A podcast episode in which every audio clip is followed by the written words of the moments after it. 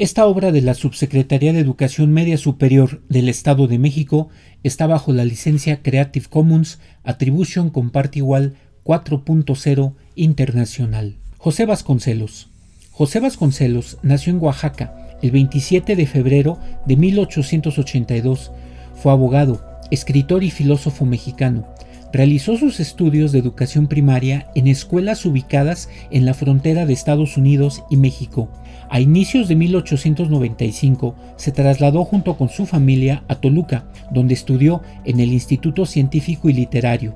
Al año siguiente se fueron a Campeche, donde cursó estudios en el Instituto de Ciencias y Artes, graduándose en 1898. También Obtuvo el título de abogado en 1907 en la Universidad Nacional.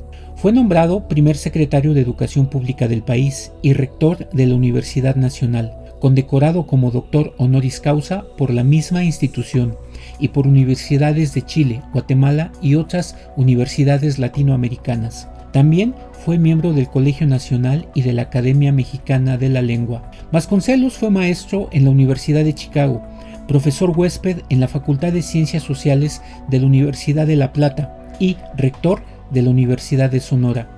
En 1908 se unió al movimiento revolucionario de Francisco I. Madero, opuesto a la dictadura del general Porfirio Díaz, y en 1909 presidió el Ateneo de la Juventud, en donde propuso la libertad de cátedra, la libertad de pensamiento y la reafirmación de los valores culturales, éticos y estéticos en los que América Latina emergió como una realidad social y política con identidad propia. El llamado Apóstol de la Educación estableció un departamento auxiliar y provisional de enseñanza indígena para emprender el Programa Nacional de Misiones Culturales, cuya intención era educar a las poblaciones más necesitadas.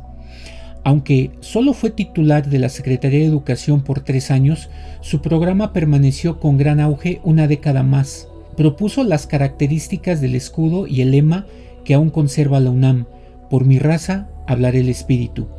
Falleció en la Ciudad de México el 30 de junio de 1959. Por sus cualidades de pedagogo y su decidido apoyo a la cultura latinoamericana, la Federación de Estudiantes de Colombia lo nombró Maestro de América.